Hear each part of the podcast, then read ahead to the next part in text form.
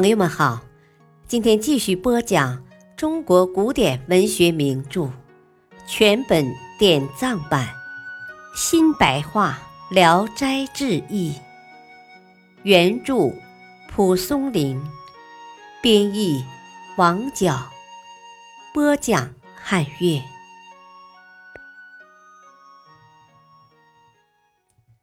卷一，王成。王成是平远县一户官僚世家的后代，他生性最懒，家里生活一天不如一天，最后只剩几间破房子，和妻子铺着草垫，盖着牛衣过日子，两人互相责备。时常吵得一塌糊涂。正是夏天天气炎热的时候，村外原先有个周家的园子，围墙和房子全都倒塌了，只剩下一个凉亭。村里很多人晚上都在亭子里寄宿，王成也在里面。天亮以后，睡觉的人全走了。太阳升起三竿多高，他才爬起来，转转悠悠的，正要回家，忽然看见草窠里有一只金钗，捡起来一看，金钗上刻着四个小字：“宜宾府造。”王成的祖父是恒公王的宜宾，家里过去的物品。都是这个款式，所以拿着金钗，犹豫不决。忽然有个老妇人前来寻找金钗。王成虽然一向很穷，但是为人廉洁，就赶紧拿出来交还给老妇人。老妇人喜出望外，一股劲儿地赞扬他的美德，说。啊，金钗值得几个钱，但这是先父遗留下来的纪念品呢。王成问道：“你的丈夫是谁呢？”老妇人回答说：“就是已故的宜宾王简之。”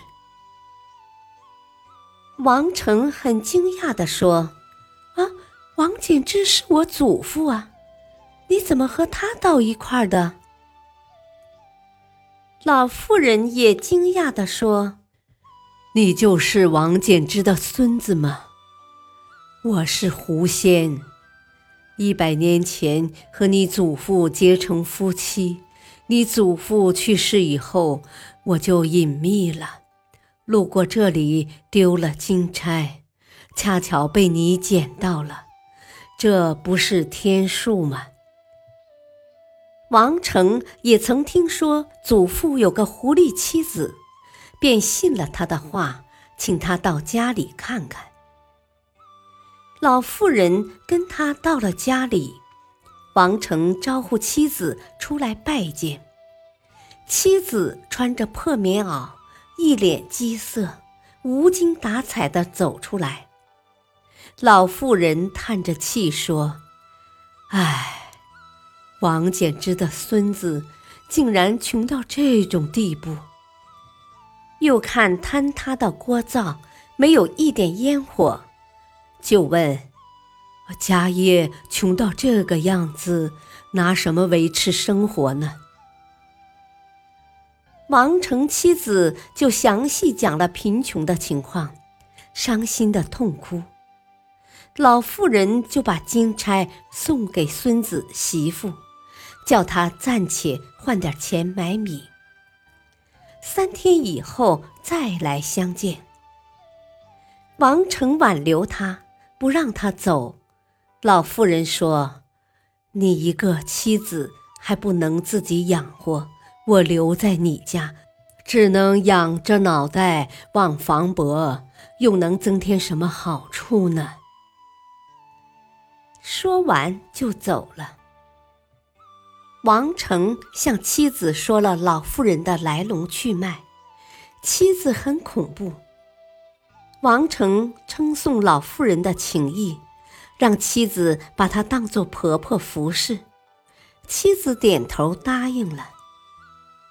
过了三天，老妇人果然回来了，拿出几两银子，买一担小米和一担麦子。晚上和孙子媳妇同睡在一个矮床上。刚开始的时候，媳妇害怕他，但是看他态度很诚恳，也就不怀疑了。第二天。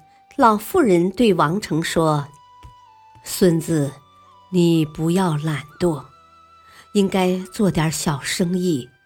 坐吃山空，怎能长久呢？”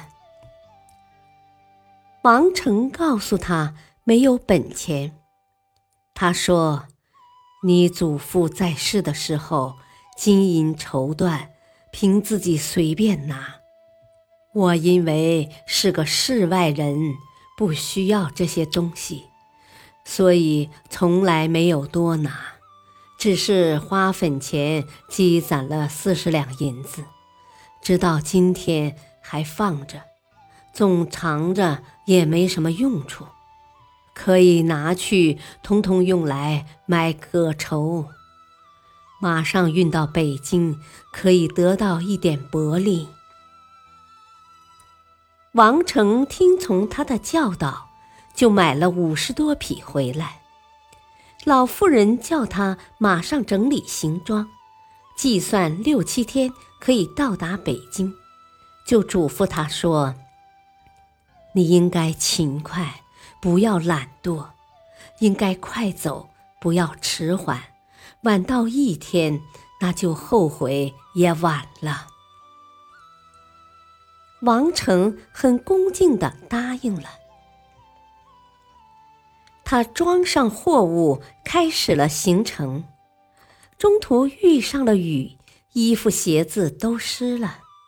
他生来没有经历过风霜，觉得疲惫不堪，就暂时住在旅店里休息。不料重重的雨声一直响到天亮。眼儿上的流水活像一排排的绳子，流个不断。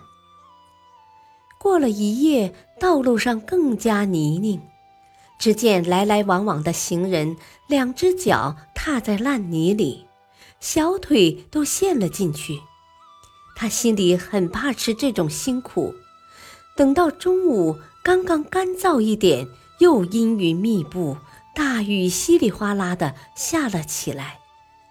住了两宿才动身。感谢收听，下期继续播讲王成。敬请收听，再会。